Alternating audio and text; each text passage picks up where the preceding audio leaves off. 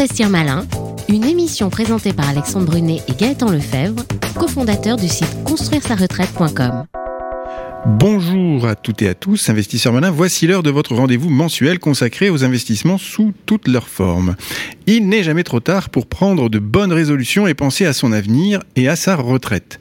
Le sujet revient sur le devant de la scène avec la réforme des retraites dont on entend à nouveau parler.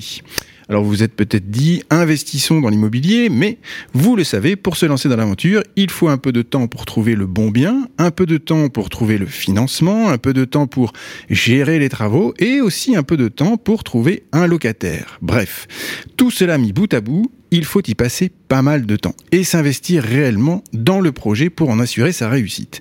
Alors si vous manquez de temps, c'est un problème. Mais rassurez-vous, il existe des solutions afin de pouvoir investir dans l'immobilier clé en main. Et vous l'aurez compris, ce mois-ci, nous allons aborder le thème de l'investissement locatif clé en main. Sachez qu'il existe des solutions afin de vous guider dans votre projet immobilier afin d'éviter certains écueils. Et pour nous parler d'une de, ces solutions, nous avons le plaisir d'accueillir Thierry Vignal, président de Mastéos, l'une des références dans le domaine de l'investissement locatif clé en main en France. Thierry Vignal, bonjour. Merci d'avoir accepté notre euh, invitation. Alors dites-nous, euh, qu'est-ce qui vous a poussé à proposer pour des particuliers une solution d'investissement locatif clé en main? Car c'est bien ça que vous proposez. Oui, Mastéos donc euh, aide les gens à trouver le bien, le rénover, le meubler, mettre un locataire dedans, faire la gestion locative. Euh, c'est une boîte que j'ai cofondée il y a trois ans et quelques. Aujourd'hui, on est un peu plus de 400 salariés. On opère dans trois pays et une vingtaine de villes. Voilà. Un développement fulgurant. Oui, ça allait très vite. Euh, et donc, ouais, bon, on, on aide sur toute la chaîne. Et c'est pour des gens qui soit manquent de temps, soit manquent d'expertise technique ou tout simplement qui ont peur. Ça fait peur, c'est des gros montants et Exactement. il y a 250 heures de boulot grosso modo. Donc euh, et pour, surtout pour des gens qui veulent investir peut-être pas forcément à côté de chez eux mais loin. Euh, nous nos clients en général investissent à 100 à 200 km de chez eux. Euh, donc les allers-retours en TGV, ça commence à chiffrer, ça prend du temps. Donc voilà, on est là pour les aider.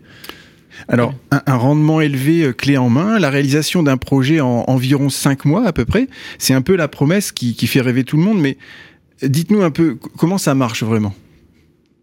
Vous venez euh, nous voir, euh, soit physiquement, soit plutôt au téléphone ou en visio, et on analyse ensemble la situation patrimoniale. Mhm. c'est assez simple. Hein. En gros, on va essayer d'utiliser son CDI pour faire financer le bien par la banque donc la banque va financer le bien, le locataire va rembourser la banque et, ça va être un, enrichissement assez passif parce que Mastos va s'occuper de tout, tout l'aspect opérationnel. Donc voilà, on, vous venez nous voir, on, on, regarde un peu votre capacité d'emprunt surtout, votre mhm. profil de risque. Est-ce que vous êtes plutôt euh, euh, averse au risque ou en recherche de, de, risque et de rendement? Parce que les deux vont de pair. Hein. Faut pas oublier que quand on va chercher du rendement locatif, on va chercher des frottements, c'est-à-dire du risque. Donc euh, des risques, ça, en fait, ça va au-delà même du risque locatif d'impayé. C'est le risque que ça nous prenne beaucoup de temps. Hmm. Parce que plus on va chercher du rendement, plus ça va nous prendre du temps. Voilà. Et donc euh, ensuite on définit une ville et, nos chasseurs sur place vont euh, proposer des biens. Ils sont disponibles sur une app qu'on peut télécharger en visite 3D avec la modélisation financière et toutes les étapes de l'investissement. Donc tout est digitalisé. Et, vous définissez la ville en fonction du profil de l'investisseur ou, ou, en fonction de ses souhaits ou en fonction de, de, ce que vous pensez être la bonne ville? Alors soit l'investisseur est totalement agnostique et est prêt à investir n'importe où en France, voire en Espagne ou en Belgique où on est présent, soit on essaye quand même de, de lui proposer des villes adaptées à son profil de risque. Parce que c'est pas les mêmes investisseurs qui vont à Roubaix ou Maubeuge que ceux qui vont à Bordeaux ou euh, sur la presqu'île, euh, presqu'île de Lyon. Donc en fonction de son appétence au risque, on va aller choisir une ville plus ou moins patrimoniale ou une zone à rendement et, tout ce qui et, tous les frottements qui vont avec. D'accord. Donc il y, a, aussi une étude psychologique, si je puis dire. C'est ça, exactement. Hein. exactement. Psychologique, c'est le mot. Voilà. ok. Alors, ce qui intéresse nos auditeurs, évidemment, euh, ce sont les chiffres. Quelle est la rentabilité nette on va dire, euh, qu'un investisseur peut espérer en passant par vos services, euh, Thierry Vignal Alors, les formules de rentabilité, elles sont notoirement euh, peu consensuelles. On parle de rendement brut, de rendement net. Alors, on va parler du net. C'est-à-dire le net avant le net net, et qui est, rappelons-le, la rentabilité après impôt. Voilà. Et eh ben, on peut viser du 3,5% net net. Absolument. Donc, 3,5% net net après impôt, donc. Après impôt en moyenne. Alors nous on n'est pas une boutique de rendement, c'est-à-dire qu'on on vend pas, on n'est pas connu pour vendre du très haut rendement, on est plutôt connu pour vendre du patrimonial. Le but, au-delà euh, des chiffres, c'est d'avoir un, un, investissement qui est le plus équilibré possible. Donc où les loyers couvrent à minima les mensualités euh, de prêt. Mhm. C'est un bel idéal à atteindre, euh, tout en minimisant le risque. Donc si j'ai des loyers qui couvrent mes mensualités, je suis déjà pas mal. C'est pour peu que je sois à Bordeaux, dans une ville euh, pas trop risquée, c'est encore mieux. Après, on peut toujours aller chercher plus de rendement, on sait faire. On peut, nous, on a vendu du 12% brut, du 13% brut, du 14% brut. C'est plutôt dans le nord que ça va se chercher, de, à Lens, à Roubaix, à Dunkerque, à Calais. Mais on, c'est des villes qui sont, qui donnent moins envie, à moins de paillettes et euh, surtout, euh, on n'a pas le même type de locataire. Il y a des squats, il y a des impayés, euh, il y a des, il y a des mairies qui, qui, qui, qui, interviennent, etc. Et, et, et aussi, vous, vous parlez d'un, rendement plus patrimonial. Ça veut dire que vous avez la capacité de vous projeter à 5 ans, 10 ans, peut-être 15 ans pour euh, dire voilà l'investissement dans lequel on est, c'est-à-dire dans le nord de la France par exemple, il aura toujours autant de valeur ou moins de valeur parce que c'est pas à vous qu'on va le dire, mais il y a certains, euh, certaines zones qui deviennent des déserts économiques, des déserts démographiques et malheureusement c'était pas le bon plan d'investir peut-être il y a 10 ans. Il y, a, il y a, une règle qui dit que plus on va chercher du rendement, euh, moins on aura de plus-value. C'est pas tout le temps vrai évidemment, mais en gros, pour faire simple, quand on va dans une ville dite patrimoniale, donc en dessous de 5-6% de rendement brut, donc de euh, en dessous de 3% de rendement net, eh ben on sera mieux exposé à un potentiel de plus-value. Euh, et qui aura d'ailleurs beaucoup plus d'incidence sur notre enrichissement que le rendement lui-même. Par exemple, euh, je vous donne mon, mon, mon, histoire personnelle qui m'a poussé d'ailleurs à créer Mastéos parce que j'ai vécu pas mal de, de, de complications bah, pour répondre à la question initiale. Mais moi, mon histoire personnelle, c'était d'abord être attiré par les sirènes du rendement, euh, notamment à Roubaix, très classiquement, après avoir vu des vidéos YouTube ou au fin fond du Havre, et euh, à me prendre tous les problèmes qui vont avec des investissements, des investissements rendement. Et finalement, en achetant un truc à 12%, euh, si on compte tous les impayés, tous les squats, tous les problèmes que j'ai eu, finalement, je tombe à, à, à 3%, alors que mon investissement patrimonial sur le vieux port de Marseille euh, qui était pas rentable du tout, surpayé, il a tellement pris en plus-value mm. que je me suis bien plus enrichi sur un Invest à 3% mm. sur le vieux port de Marseille qu'à 12-13 à Hénin-Beaumont. Voilà.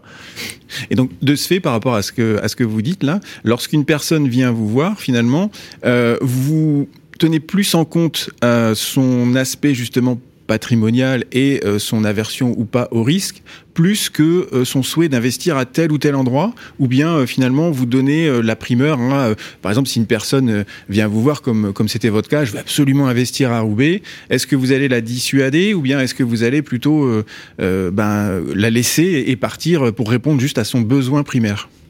Euh, bonne question, parce que les gens viennent pas forcément nous voir avec une obsession de la renta. Il y a souvent, ça a beau être un produit quasi financier, il y a souvent une part de d'émotionnel, de subjectif, d'esthétique. Euh, on va aussi acheter le terroir. Hein. Nous, on fait des vidéos, de, de, on va en profondeur dans les villes, on montre leur histoire, la beauté de leur architecture, etc. À Toulouse, à, à Montpellier, au Havre. Euh, et donc euh, le rendement c'est pas le driver premier. Euh, donc j'ai tendance plutôt à à me fier aux affinités géographiques en priorité et ensuite à regarder euh, les ambitions euh, euh, financières. Hmm. Parce que ce qui est important, c'est d'abord être dans une ville dans laquelle on est, on, se projette, on a si possible des affinités. Voilà. le rendement c'est secondaire et à force de faire des deals, on on en a fait un peu plus de 1000 qui sont arrivés jusqu'au bout. Et ce qu'on a appris de ces 1000 premières transactions, c'est que le véritable enrichissement, il se fait sur les investissements patrimoniaux et pas sur les investissements à rendement. Mmh. Et j'ai mis trois ans à comprendre ça. Et le risque est mal rémunéré en investissement locatif. Mieux vaut aller sur une ville safe, patrimoniale, pas excessivement rentable, mais sur lequel on va pouvoir générer de la plus-value. Mmh. Alors, si l'investisseur euh, et vous êtes d'accord une fois le, bien trouvé, on va dire après toutes ces études psychologiques, etc., c'est vous qui prenez l'engagement de, faire les travaux. Et, il n'est pas rare que lorsqu'on fait des travaux, mais finalement, on tombe, peut tomber sur de mauvaises surprises, notamment sur, de l'ancien. Jamais. Ça peut arriver. Je ne vous crois pas. Alors, comment ça se passe si le coût des travaux est finalement plus élevé que ce que vous avez euh, défini au préalable et peut-être contractualisé en début de projet? Alors là, c'est le malaise. Mais pourtant, c'est la vie courante, non Oui.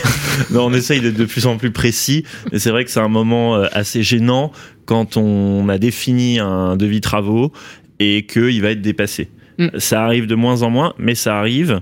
Euh, si c'est vraiment de notre faute, on a tendance à prendre en charge le dépassement. Mm.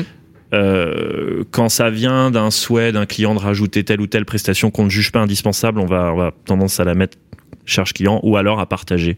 Mais on, on essaye de faire un effort parce que c'est vrai que ça, ça relève de notre promesse d'avoir mhm. quelque chose de clé en main, finement chiffré. C'est très difficile d'être précis sur les chiffrages travaux. Mhm. Euh, néanmoins, on essaye de se rapprocher de cet idéal le plus possible, soit en indemnisant, euh, soit en partageant les torts. Voilà. D'accord. Euh, imaginons qu'on découvre une mérule pleureuse euh, dans un coin de la charpente. Ah bon, hein, désolé, euh. désolé. imaginons qu'on la découvre dans un coin d'une charpente. ça n'avait pas été forcément vu par le par le diagnostic. oui, il y a un sujet là. Oui, il y a un sujet. En l'occurrence, l'avantage de passer par des des sociétés clés en main comme la nôtre. Nous, l'avantage qu'on a, c'est qu'on a levé beaucoup de fonds. On a levé historiquement un peu plus de 40 millions d'euros. Donc on a des vrais budgets alloués à l'indemnisation et le client se retrouve jamais dans une situation catastrophique. cest mhm. s'il y a une mérule ou un arrêt d'insalubrité de la mairie sur un élément qu'on n'avait pas détecté, on est là, quoi. On prend en charge ses loyers. Alors c'est pas écrit en gros sur notre site, mais on a une relation assez euh, assez proche de nos clients et on a des budgets dédiés à ça. Mhm. Donc mhm. Euh, c'est l'avantage. Il y a un espèce de filet de sécurité quand même à, la fin. D'accord. Euh, alors une fois que les travaux sont achevés, on, on, espère avec le moins de soucis possible, on dispose d'un bien refait à neuf avec une décoration tendance, mais il faut trouver un locataire.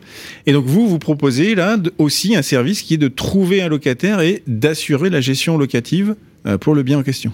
Ouais, c'est vraiment trois boîtes en une. Mastéos, il y a trouver le bien, euh, donc la filiale transaction, la filiale rénovation, qui inclut les meubles aussi, et la filiale gestion locative, qui est vraiment une société dédiée avec sa carte G. Euh, c'est une filiale. Et donc effectivement, on fait la mise en location mhm. et la gestion locative pour la modique somme de 5% des loyers TTC.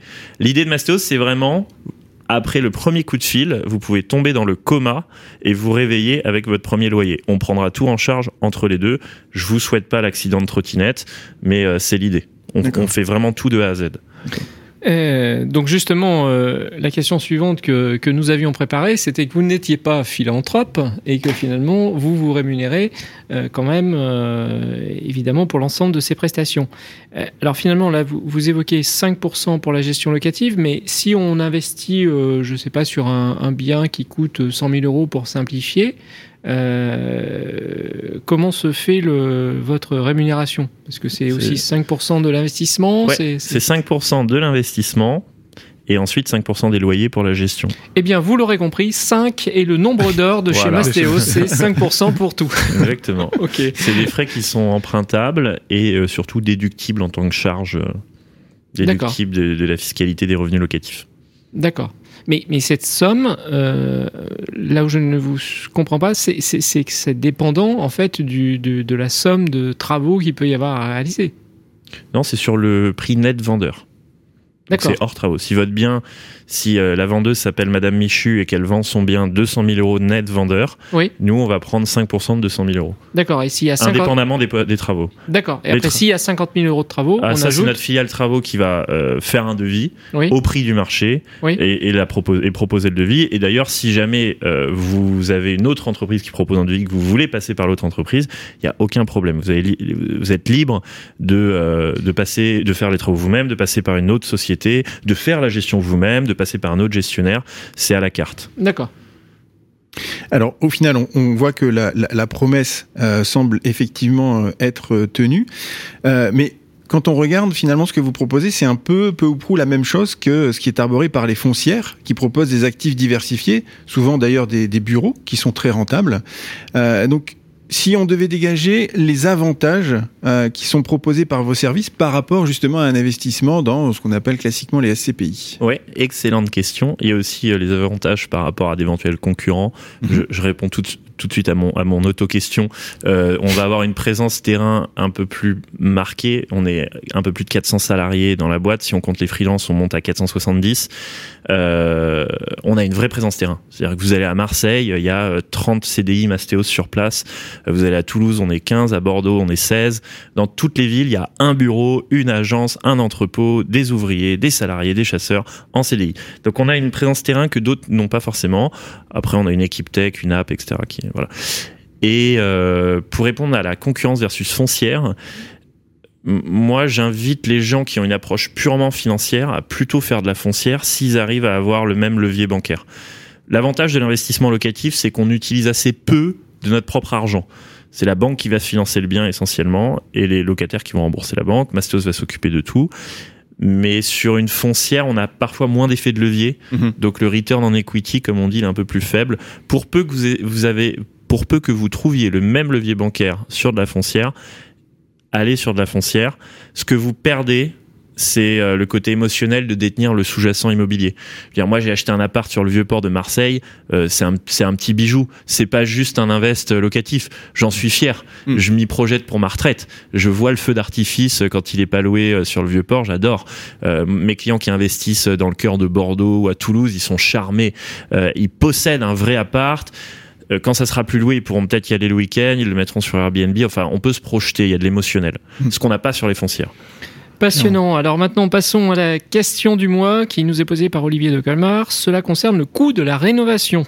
Pour les travaux, vous faites appel à des artisans et par ailleurs, nous sommes de plus en plus contraints afin de respecter les classes d'énergie pour les logements euh, qui se doivent être euh, vertueuses. Dans ce cas, comment faites-vous pour ne pas voir les coûts de ce poste s'envoler et grever le budget, le, budget et le projet? Est-ce qu'il y a une recette magique? Parce que rappelons-le à nos auditeurs, euh, à partir de 2025, pour les logements classés F ou G, eh bien, il, y aura oui, G, tout à fait, il n'y aura plus la possibilité de les louer. Ouais. Il n'y a pas de recette magique, malheureusement. On ah, se prend l'inflation de plein fouet. Euh, les budgets travaux ont tendance à être assez costauds. Euh, aujourd'hui, c'est rare de, trouver moins de 1000 euros du mètre carré sur un devis. Mhm. Ce qui était avant euh, un plafond où les gens hurlaient à 1000 euros du mètre carré, très rapidement, c'est devenu un minimum, un plancher. Mhm. Et Bon, après, il faut savoir que les budgets travaux, c'est des budgets déductibles. Hein. C'est quand même une matière déductible via l'amortissement. Donc tout n'est pas perdu. un euro en travaux, c'est un euro de moins en impôt. mais oui, ça coûte cher, ça coûte de plus en plus cher. Et sur la rénovation énergétique, quand on achète une passoire thermique F ou G, il faut compter environ 25 000 euros pour sortir du statut euh, passoire thermique mmh. en moyenne.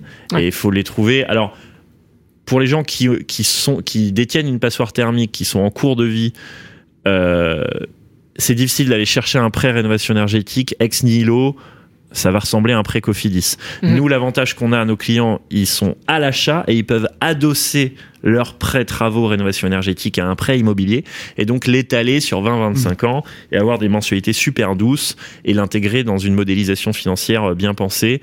Donc euh, oui, ça vient grever un peu le rendement, ça vient aussi créer de la matière déductible, ça vient euh, valoriser le bien. Oui, puis chaque passe dans une classe énergétique supérieure. Nous, on avait calculé que chaque lettre gagnée, c'était 5% de plus-value à la revente.